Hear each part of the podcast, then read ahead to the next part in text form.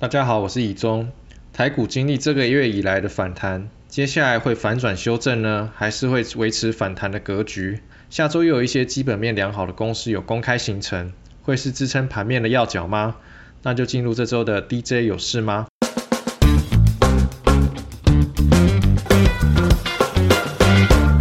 首先是美股，我们采访到的分析师认为，年底之前还是会持续的升息，但是已经接近差不多尾声的阶段。最近的 CPI 数据都显示通膨有降温的情况，显示三月以来的升息在发挥超过一季的影响之下，已经逐渐看到成效。现阶段市场关注的焦点已经转为对经济衰退的担忧，多数的投行对于明年经济的看法偏向审慎，担忧经济的衰退导致企业获利下滑。不过也认为市场可能已经提前反应。以 S&P 五百指数来看，认为明年持平震荡的机会还是比较高的。那短期的投资方向，以解封相关的非电子消费类股会比较值得追踪。长线一点，公用事业、金融、非必需消费品是可以留意的。再回到台股，本周的热门族群，我们透过 XQ 全球赢家选出光通讯零组件、半导体、封测材料以及饭店类股。在光通讯族群方面，过去受到疫情的影响，有很多的标案需求递延。随着疫情影响的淡化，去年底至今年年初，许多地区开始释出标案，包括电信设备、网通设备以及基础建设的需求开始回笼，预期需求会持续到明年，包括三一六三的波洛威、六四四二的光盛、四九七九的华星光等等，营运看正向。另外有一家网络电信数据传输设备的公司三零二五的星通，预计今年的 EPS 有机会挑战一元。会是历史次高或是新高的水准。公司对于明年的看法也维持正向，预期各国的网络通讯相关基础设备能够延续动能。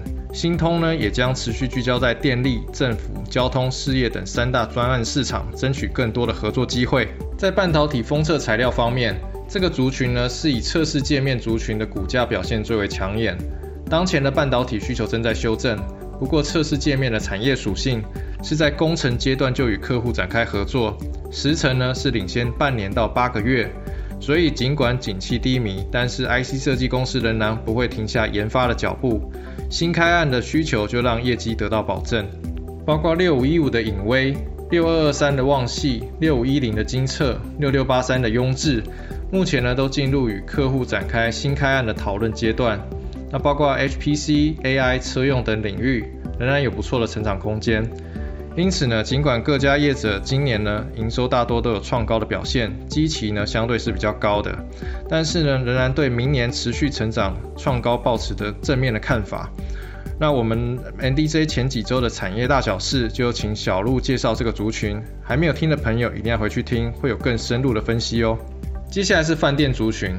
这个我想跟大家的生活经验是比较相关的，一定也都感受到解封之后呢，对于旅游的渴望，可能不少人呢也有去旅展抢各种的优惠。那饭店业的复苏背景，我这边就不再多说了。不过呢，饭店这么多，要怎么挑选呢？在这个族群当中呢，可以挑选呃常年获利稳定，疫情之前甚至是疫情当中也都有获利的公司，以及未来还有积极拓展规划的业者是首选的。在这样的条件之下。二七零七的精华，它是连疫情期间受创最严重的时候，本业都还是能够赚钱的公司。旗下的台北精华酒店住房部分主要就是仰赖国际旅客。那随着入境的检疫措施松绑，然后住房表现呢有机会持续的回温。二七四八的云品，疫情之前每年 EPS 都有三元左右的实力，去年呢受到三级警戒冲击，首度亏损。今年呢随着疫情影响的淡化，宴会厅的订单回笼。君品酒店的住房也迎来转机，今年呢有望转亏为盈。公司持续有宴会厅拓展的计划，后续的营运动能可期。再来是二七三九的韩舍，疫情之前也有稳定的获利表现，旗下的韩舍爱美、台北喜来登饭店也都有一定的比重是仰赖国际旅客的住宿。那随着边境松绑，明年的营运有机会逐步的复苏。接下来帮大家整理下周产业重点活动。连接元件厂三零二三的信邦将举行法说会，市场关注的亚马逊无人机有机会在本季开始出货。明年呢，四大应用领域包括工业、车用持续抗正向。医疗也会有常态性的需求，绿能相关也会持续的成长。预期公司明年的营收有机会双位数的成长。太阳能族群的茂迪要举行余电共生电厂的记者会。茂迪切入这个市场已经很久了，这场记者会茂迪等于是初步展现成果。